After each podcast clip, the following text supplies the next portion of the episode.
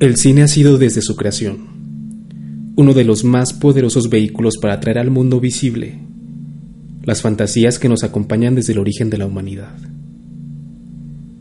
Nos hemos visto transportados en el tiempo y el espacio a través de la gran pantalla.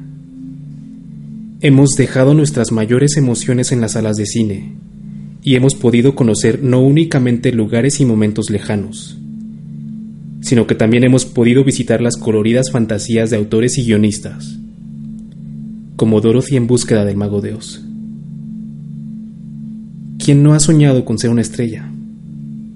Con interpretar personajes entrañables frente a una cámara, recorrer la alfombra roja y ver su imagen proyectada ante los ojos del mundo. Pero el cine, al igual que la luna, oculta tras su cara luminosa un lado que pocos conocen y que apunta más allá del abismo.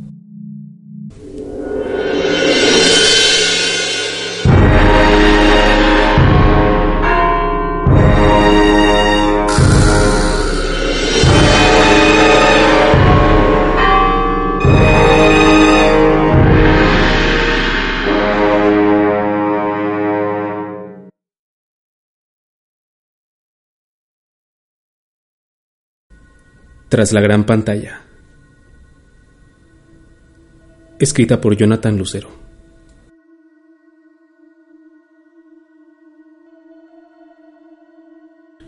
He mantenido en secreto durante décadas lo que estoy a punto de contar. Sí, mi vida quedó marcada, incluso definida por esos acontecimientos. Me es imposible encontrar justicia, muchísimo menos cobrar venganza. Así que el único consuelo que me queda es narrar las cosas de las que fui testigo. Ya no tengo nada que perder. Lo único que me queda es la esperanza de que este documento se salve y sea encontrado por alguien.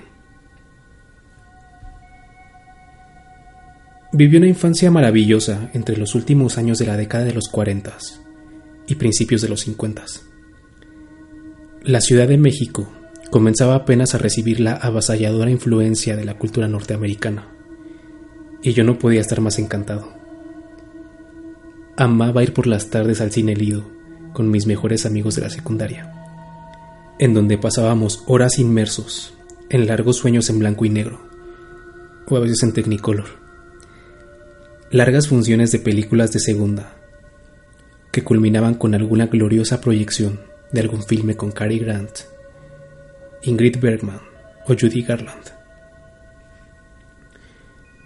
Los recuerdos de las tardes soleadas en las que caminaba por la avenida Monterrey hasta mi casa en la calle de Tlaxcala, mientras en algún lugar sonaba triste la voz de Agustín Lara, son probablemente las últimas cosas buenas que conservo.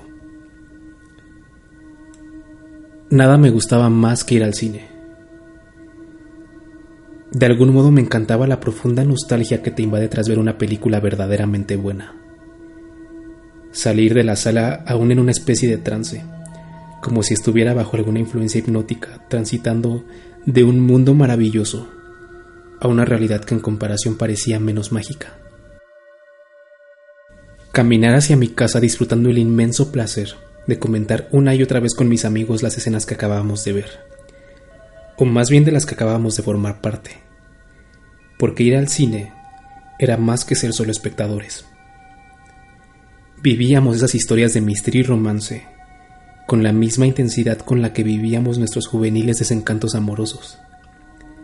Reíamos a carcajadas y en alguna ocasión nos permitimos dejar escapar algunas lágrimas ante la desgracia de Blanche Dubois o Jim Stark. ¿Cómo me hubiera encantado quedarme siempre en ese lado de la vida? Saber qué pasaba con los personajes después de la película. Ser amigo para siempre de James Dean o Jimmy Stewart. Un par de horas después, ya en casa y ocupado en mis actividades, volvía lentamente a la realidad, para repetir el ciclo apenas me fuera posible, porque de verdad, nada me gustaba más que ir al cine. Pronto supe que mi destino estaba ligado inevitablemente a la industria del entretenimiento, y conforme fui creciendo, mi visión de la vida se volvió más realista. comprendí que no era tan guapo y que tal vez no llegaría a ser un galán de Hollywood. Aunque no descartaba del todo la idea. Si Anthony Quinn tenía un lugar en la industria, no veía por qué con el suficiente esfuerzo yo no podría conseguir algo parecido. Decidí no perder más el tiempo y rogué a mis padres que me pagaran clases de inglés con un gringo que vivía en la calle de Jalapa. Al poco tiempo conseguí un puesto insignificante en los estudios Churubusco, tras una exhaustiva insistencia a mi padre para que convenciera a uno de sus conocidos, que trabajaba ahí, de darme un puesto por pequeño que éste fuera. En un principio estuve lejos de las cámaras y de las grandes estrellas de la época de oro del cine mexicano que asistían a rodar. Me dedicaba a ordenar archivos en una bodega y de ese modo pude conocer cómo eran los rollos de celuloide, que se almacenaban en una gran sala cuyo característico olor perdura en mí después de tantos años. Por fortuna desde muy pequeño demostré una personalidad alegre, y me era muy fácil hablar con extraños desde que me di cuenta que la gran mayoría de la gente tiene una profunda necesidad de ser escuchada. Solo hace falta darles un poco de cuerda y después no se requiere ningún esfuerzo para que te platiquen sus asuntos más personales. Además intentaba leer todos los días el periódico o al menos ver los encabezados para mantenerme al tanto de los acontecimientos, por si se daba la rara ocasión en que me quedara sin temas de conversación. Así me hice amigo rápidamente de muchos trabajadores del estudio. Les hice saber mis intereses y en no mucho tiempo conseguí ser ayudante general en algunas producciones de bajo presupuesto. Aunque también me desempeñé como asistente de escenógrafo, asistente de cámara, empleado de limpieza Di mantenimiento al equipo de iluminación y realicé al menos 10 labores más. De ese modo pude por fin estar cerca de algunas estrellas y conocer sus excentricidades que en un principio me parecieron entretenidas, incluso glamurosas. Recuerdo por ejemplo un actor que rondaba ya los 70 años. En su juventud trabajó en compañías españolas de teatro y había incursionado en el cine mexicano desde las primeras producciones que aún no tenían sonido. Evidentemente por su edad, interpretaba siempre el papel del abuelo, pero tenía fama de ser aún un incorregible mujeriego, y bebía siempre dos martinis a primera hora de la mañana, antes siquiera de desayunar. Por supuesto yo me sentía como en un sueño. Era el hombre más feliz del mundo al vivir rodeado de cámaras, escenografías fantásticas, recreaciones de épocas pasadas, vestuarios cuidadosamente confeccionados y sobre todo de esas radiantes estrellas, todos con esa apariencia perfecta, el aroma perfume francés y tabaco importado, la sonrisa impecable y la voz suave. Parecían seres de otro planeta, tan diferentes al común de los mortales que laborábamos ahí todos los días. Su sola presencia provocaba en mí un carrusel de emociones. A veces me sentí infinitamente pequeño en comparación en otras ocasiones, sentía que ya pertenecía a ese mundo, que el solo convivir con ellos me impregnaba de ese misticismo que los rodeaba, de esa aura de personajes de una epopeya griega que iban dejando a su paso mientras caminaban altivos por los pasillos del estudio. Qué lejos estaba en esos momentos de imaginar lo que se escondía tras esas máscaras de seres perfectos. Claro que estaba consciente que tenían defectos y vicios. Un actor bastante famoso, por ejemplo, golpeaba a su pareja casi cada noche y había adquirido especial habilidad para no dejarle marcas visibles. Otro requería constantemente de productos para el blanqueamiento dental y el mal aliento, a causa de las dos cajetillas de cigarro que se fumaba al día. Actrices que retrasaban por horas los rodajes porque en realidad sentían una profunda inseguridad con respecto a sus propias habilidades histriónicas. Pero nada de eso afectaba realmente mi visión sobre ellos. Lo admito, la admiración que sentía y la idealización que había estado cultivando me impedían ver que muchos de ellos eran incluso seres patéticos y detestables.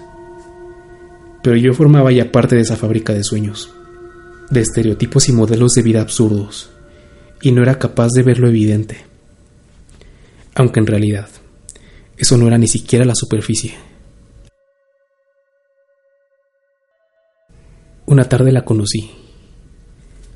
Bajó de un Continental Mark junto con otro actor y caminaron con los brazos entrelazados por el pasillo principal del estudio, en una especie de visión que apenas podría diferenciarse de una película de Liz Taylor y Rock Hudson. Sabía de ella, por supuesto. Había visto al menos cinco de sus películas. Sabía que era una estrella de apenas menor fama que las actrices mexicanas que ya habían filmado en Hollywood. Pero su ascenso había sido meteórico y parecía que en poco tiempo ocuparía un lugar privilegiado entre esas leyendas del entretenimiento nacional. Esos modelos que representan por generaciones el ideal en la forma de vestirse, de actuar, incluso de pensar para miles y miles de personas. Era una mujer con una belleza extraordinaria.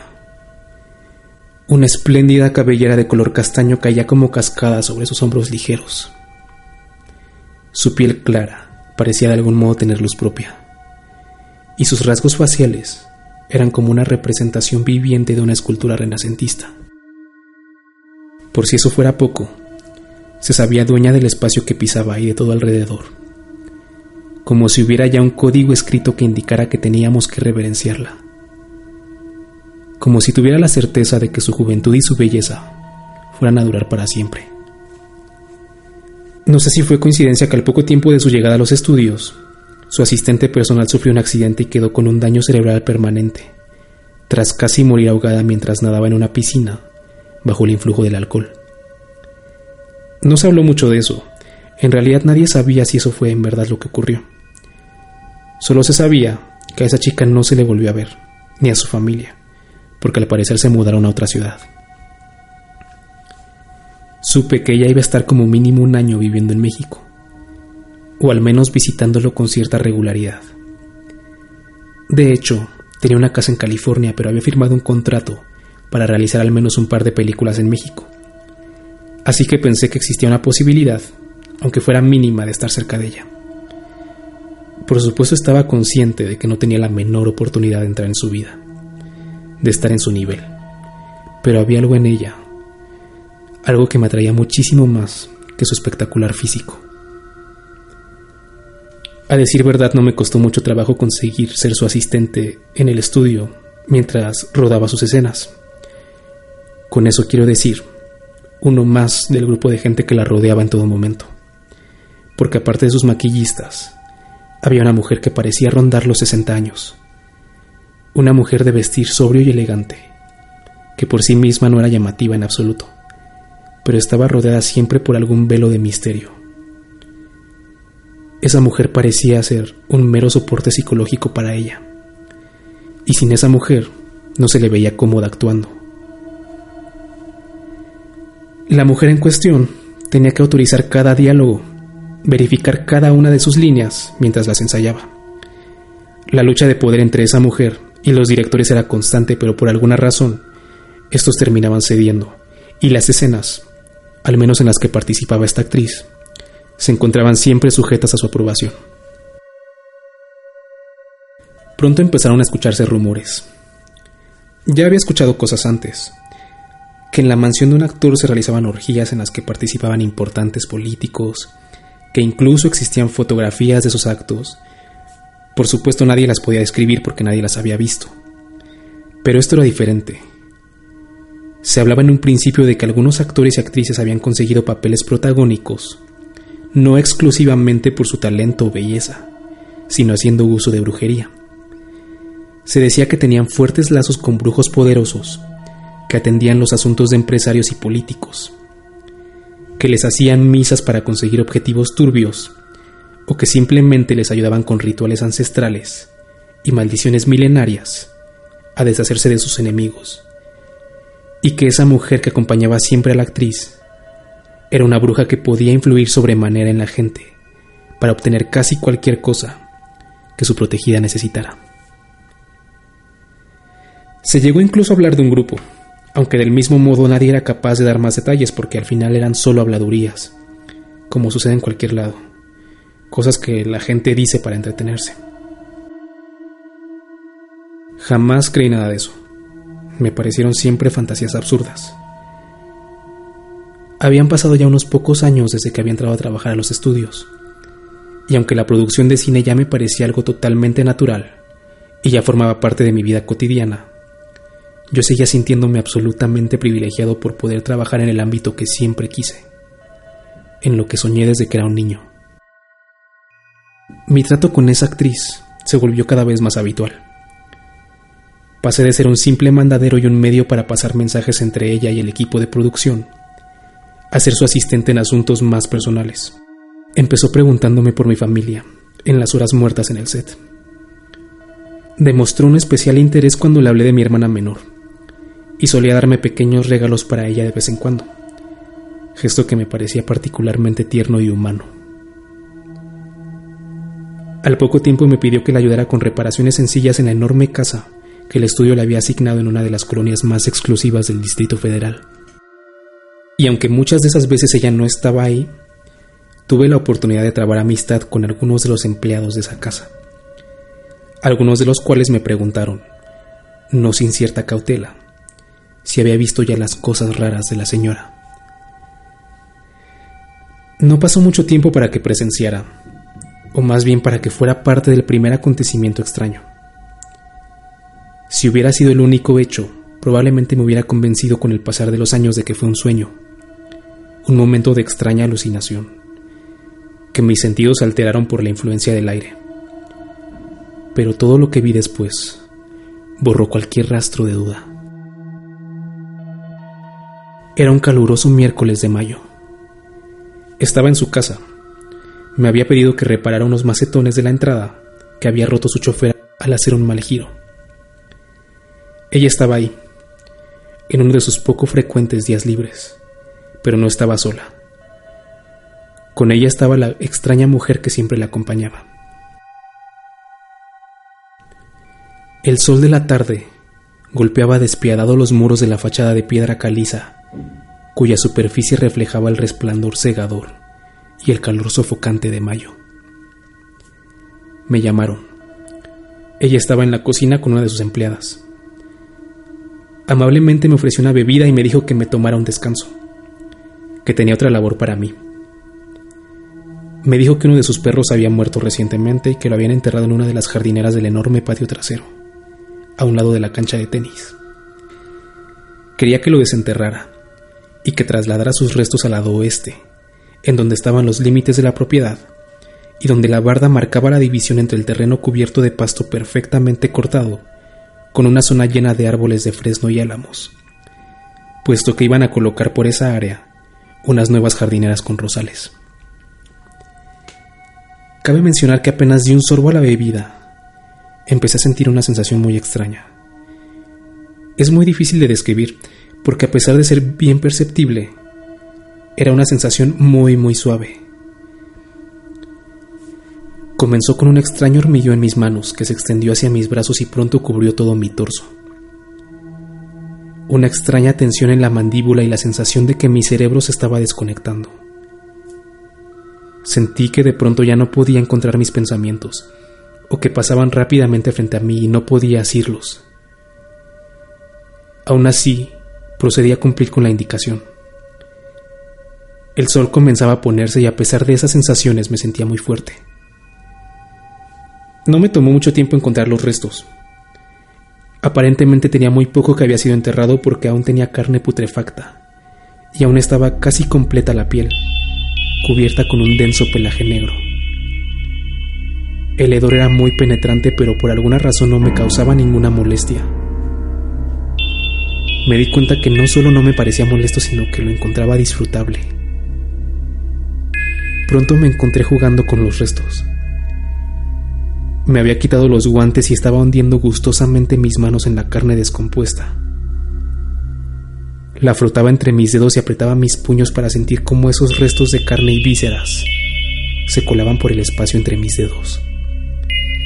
Me sumía cada vez más en ese macabro placer hasta que como una descarga eléctrica me llegó por una fracción de segundo la imagen. Ya no estaba jugando con el cadáver de un perro. Eran los restos de un ser humano. Aparentemente una mujer porque, a pesar de que ya no tenía rostro, aún conservaba una larga cabellera pelirroja. Pero todo lo demás era casi una masa sin forma de la que sobresalían huesos diseminados y fuera de lugar. La visión, sin embargo, duró apenas una fracción de segundo. Tomé los restos con una pala.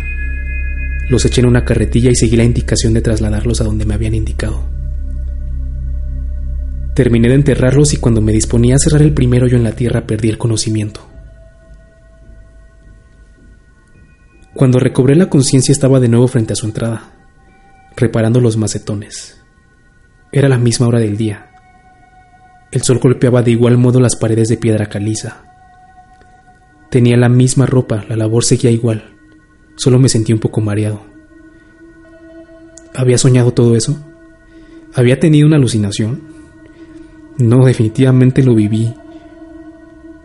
¿O no?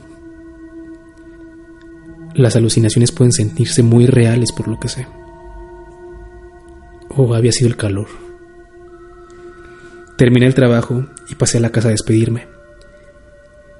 Estaban ella y la mujer que siempre la acompañaba en la sala. Pregunté si necesitaba algo más y solo me respondió, nada, todo está perfecto, hiciste un muy buen trabajo. ¿Cómo? Ni siquiera había visto el resultado. Tal vez solo era cortesía. Fui a mi casa y compré el Excelsior en el camino. Era jueves. Había perdido un día.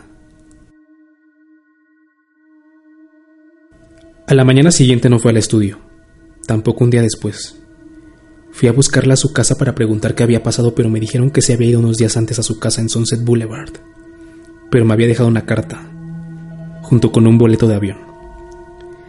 En ella decía que quería que tomara un vuelo a California, que llevara en mi equipaje un pequeño cofre que se encontraba en una de sus habitaciones, y que estando ahí me resolvería las dudas que pudiera tener.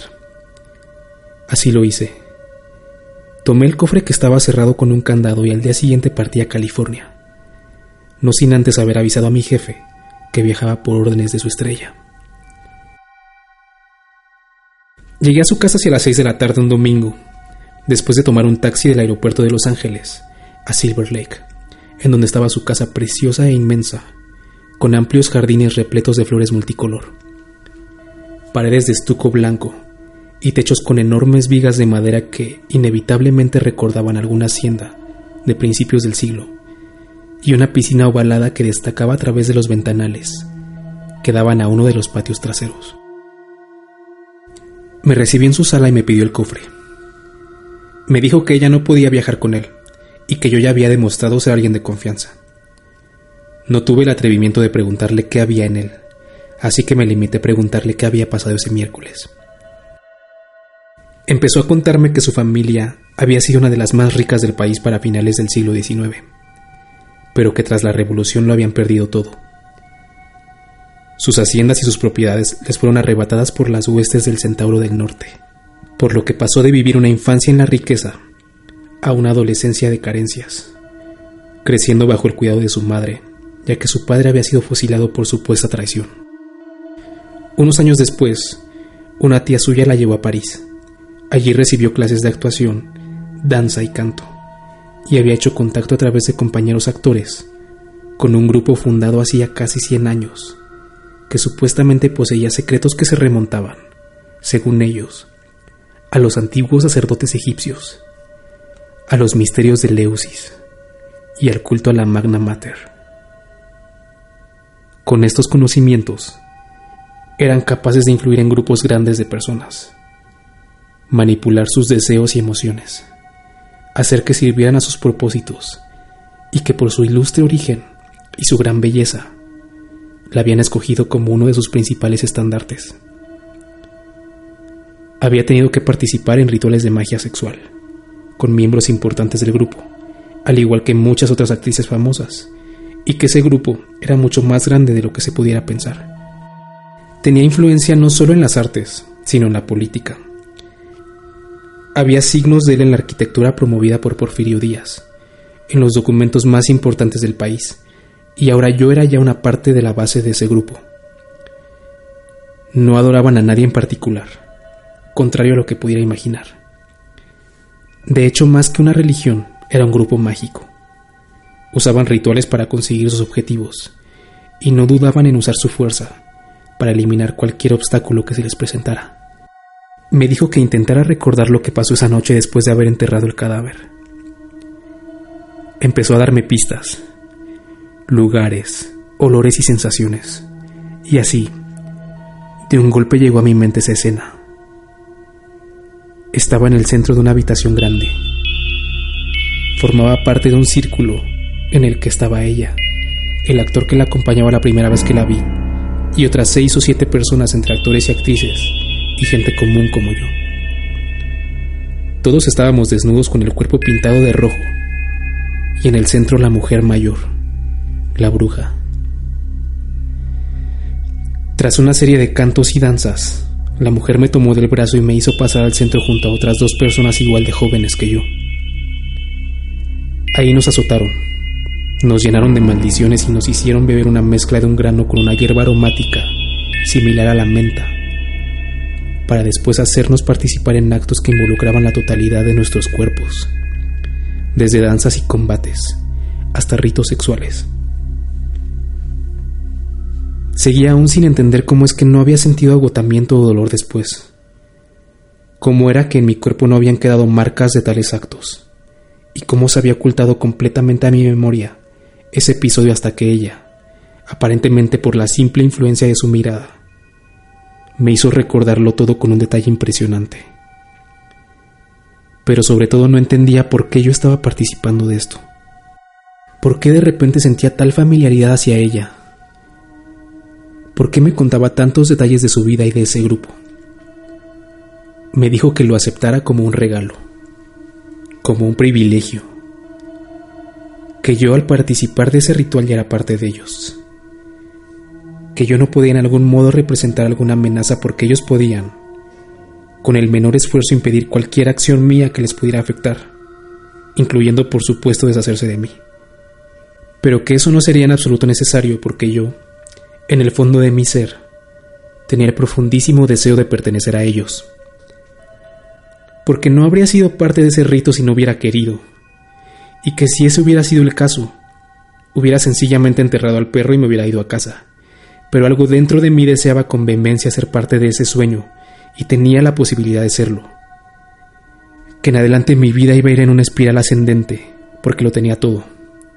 El indomable deseo de ser alguien, un físico atractivo y un espíritu de trabajo y obediencia hacia quienes se encontraban arriba de mí, y que eso me llevaría muy lejos si tenía algo de voluntad y un carácter fuerte que el futuro únicamente podía ser mucho mejor para mí. Estaba fascinado. No pensé ni un segundo en las implicaciones que pertenecer a ese grupo tendría. No las pregunté siquiera. Estaba embriagado por el ansia de triunfar, por el sueño que se presentaba ante mis ojos por primera vez como algo tangible y plausible. Ya no era una remota posibilidad ya no se trataba de seguir subiendo peldaño por peldaño en una industria en la que pocos son los elegidos.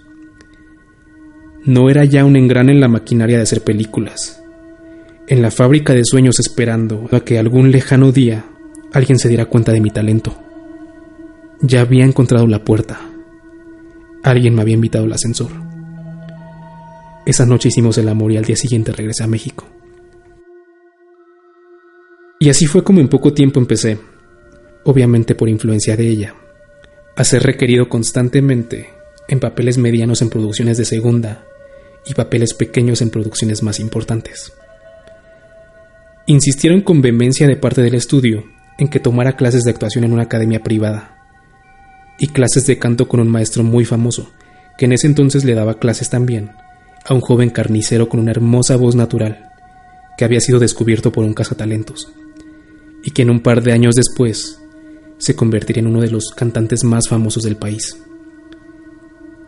Empecé a asistir a fiestas con artistas, compositores de los boleros más famosos de la radio, escritores y pintores que estaban despuntando y que venían regresando de estudiar en Europa y traían ideas innovadoras y tal vez algún otro tipo de conocimiento.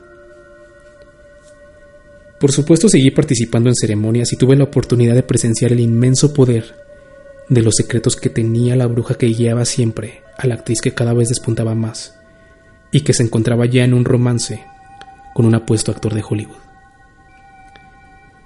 En una ocasión fui testigo de cómo quedó ciego un periodista de un día para otro. El infeliz se había atrevido a escribir acerca de los nexos entre un importante político y una chamana de Coyoacán que había sido acusada de homicidio en un ritual. No comprendí en un principio el alcance del grupo y no fui capaz de verlo hasta que formé parte de él. No todos éramos sus miembros, claro está. Muchos artistas habían alcanzado altos puestos tras grandes esfuerzos, sufrimiento y uno que otro golpe de suerte. Pero aún así era sorprendente que casi todos mis artistas favoritos pertenecían a este grupo o a alguna de sus ramificaciones a lo largo del mundo. Tengo que confesarlo. Los rituales de equinoccio eran atroces y siempre implicaban sacrificios animales, sí, incluyendo por supuesto humanos. Siempre eran inocentes, pobres diablos por lo general muy jóvenes, que eran raptados de las zonas más pobres alrededor de la ciudad, zonas que no eran más que páramos polvosos, con algunas casuchas de lámina, donde poco o nada importaba si alguien de repente no era vuelto a ver. No quisiera entrar en muchos detalles, solo quisiera acotar que no practicábamos el canibalismo, ni conservábamos los restos. Solo utilizábamos partes del cuerpo para luego quemarlas una vez utilizadas. Las ceremonias se volvieron algo habitual, y admito no sin cierto remordimiento que no me preocupaba en lo más mínimo, no me causaba ningún malestar. Llegué incluso a disfrutar sobremanera estar bajo el influjo de esa bebida que causaba una euforia incontenible, una insaciable voracidad sexual y las más vívidas visiones. Todo fue mejor, tal como ella me lo había prometido. Empecé a ganar buen dinero y me compré una casa en la colonia del Valle. Tuve mi primer coprotagónico con una actriz muy joven, y me estaba preparando para participar en un musical, ya que mis habilidades en el canto habían avanzado suficiente. Un día me buscó. Llegó junto a su novio gringo deslumbrante como una diosa, y me dijo que estaba invitado a una fiesta en su casa en Sunset Boulevard, que no se lo mencionara a nadie. Ella se estaba encargando personalmente de informar a los invitados. Me dijo que consiguiera una buena máscara. El día de la fiesta llegó. Era octubre. Viajé de nuevo a California y me presenté a la fiesta con un traje de satín, una corbata de moño y una máscara veneciana que representaba a un médico de la peste negra, cubierta con ornamentos en color oro. Ya estaban ahí más invitados, algunos con caretas burdas que simulaban máscaras mortuorias, un chimpancé o un cerdo otros con máscaras más elegantes como la mía, con plumas púrpura en los costados y rebordes en oro. La casa había sido acondicionada de modo que la sala principal ya no tenía enormes vigas de madera en el techo, sino una bóveda con frescos en los que se representaban escenas épicas. El cadáver de Héctor siendo arrastrado por los caballos de Aquiles, alrededor de las murallas de Ilión, por ejemplo. Del centro de la bóveda pendía un inmenso y precioso candelabro de bronce, con miles de piezas de cristal, que alumbraba prodigiosamente la enorme estancia en la que tocaba una pequeña orquesta. Todos ataviados también en elegantes trajes, y los rostros cubiertos por máscaras. La intención de usar máscaras no era en absoluto ocultar nuestras identidades. Era fácil, de hecho, saber quiénes eran los personajes enmascarados. Así de inmediato la identifiqué Fui a saludarla y le entregué una botella de vino que había preparado para la ocasión. Me agradeció y me dijo que esa era mi gran oportunidad. Estaban ahí los principales ejecutivos de dos de los más grandes estudios de Hollywood. Auténticas fábricas de estrellas, con un inmenso poder en la industria, y que les había hablado de mí. Que más tarde iba a haber una ceremonia y que si llegaba a impresionarlos, podrían darme un papel muy importante. Me dijo que no me estresara, que disfrutara la velada y guardara mis fuerzas para más tarde. Y así transcurrió la noche, entre una congregación de máscaras danzantes al sonido de valses rusos. Las finas telas de los vestidos moviendo el aire, que parecía amplificarse entre cada giro de los danzantes. y que llegaba incluso a hacer bailar las pesadas cortinas de terciopelo. Primero bebimos champaña, pero supe que la noche iba a dar un importante giro, cuando aparecieron dos figuras cubiertas con túnicas, que llevaban en sus manos vasijas con figuras negras, que indudablemente contenían dentro la misteriosa bebida, fácilmente identificable por el característico aroma de la hierba parecida a la menta. La música cesó. La orquesta se retiró y todos comprendimos que iniciaba una ceremonia nueva. Era claro que todos los presentes habíamos estado al menos en una de ellas, pero esta parecía diferente. Un aire raro inundaba la habitación, y en una de las cosas más curiosas que pude experimentar jamás, fui capaz de sentir la ansiedad de los presentes, una ansiedad profundísima que se mezclaba con la mía y que era perfectamente evidente a pesar de que todos estábamos ocultos tras máscaras. Los músicos volvieron esta vez con instrumentos de percusión, tambores de mano como panderetas sin los discos de metal, tambores africanos, instrumentos que parecían ser del Medio Oriente. Y así comenzó el frenesí. Todos bebimos del brebaje y la sala se disolvió en gritos de éxtasis, chillidos de terror y carcajadas.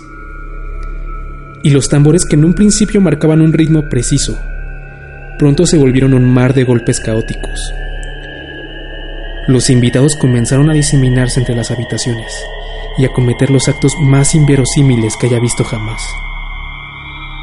Algunos de ellos se habían despojado de sus ropas y de sus máscaras. Pude ver con horror como un joven, con una enorme sonrisa macabra y profiriendo sonoras carcajadas de loco, se subía a una mesa, desnudo para luego lanzarse de cabeza contra el suelo.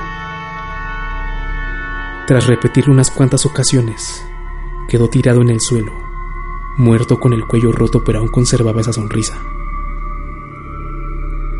Otro joven tomó un pendiente de oro que encontró en un cajón y con él se picaba los ojos una y otra vez hasta que en sus cuencas quedó únicamente una masa de un rojo profundo, y él alternaba entre un llanto desgarrador y una risita quieta. Otros personajes habían vaciado los muebles para meterse a tener sexo. Yo por mi parte tenía un miedo terrible, pero no podía dejar de reír. Sabía que algo estaba mal. Nunca había presenciado un ritual en el que los mismos participantes se dañaran a sí mismos. No entendía qué pasaba, solo podía pasearme entre las estancias horrorizado y a la vez encantado por lo que estaba viendo. No tenía voluntad alguna. No podía detener a los que se lastimaban. Al hombre que corría hasta azotar su cabeza contra una pared para luego levantarse, alejarse unos metros de ella y volver a hacerlo. O la muchacha que tallaba su cuerpo con una pequeña escultura de granito con tal fuerza que los bordes de ésta habían dejado su carne abierta. Volví a la sala principal, no por voluntad propia, sino porque ahí me llevaron mis pasos y la vi. La vi recostada sobre una mesa rodeada por al menos diez personas. Cada una tenía en sus manos alguna parte de ella y la estaban devorando.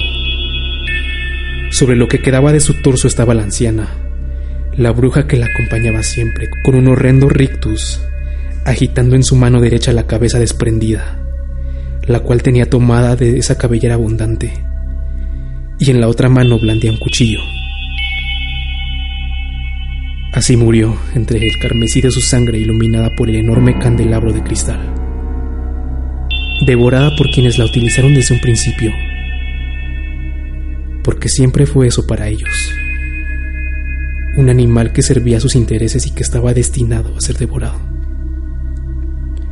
Aunque para el mundo representara la expresión de lo más deseable, del sueño inalcanzable porque ¿quién no ha soñado con ser una estrella de cine? Desperté al día siguiente en un hotel de carretera.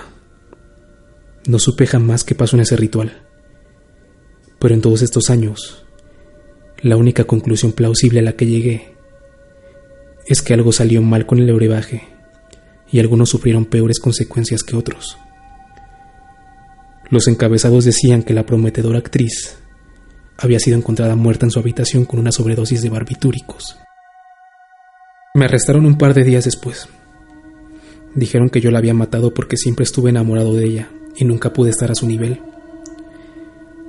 Que había sido por celos y que me inventé una historia de sectas y más locuras.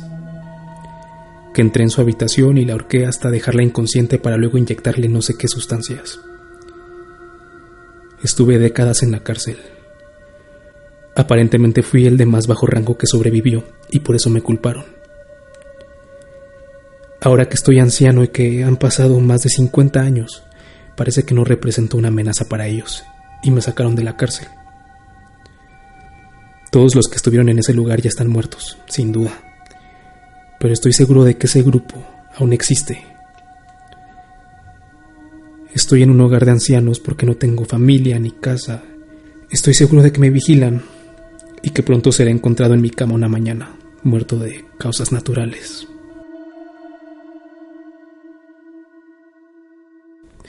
Este texto fue encontrado entre un libro olvidado en una librería vieja en el centro histórico de la Ciudad de México.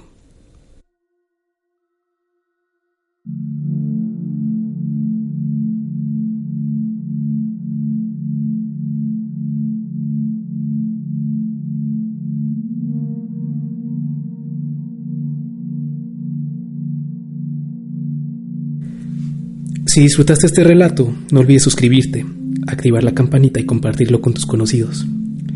Tu contribución es fundamental para que sigamos creando contenido de calidad.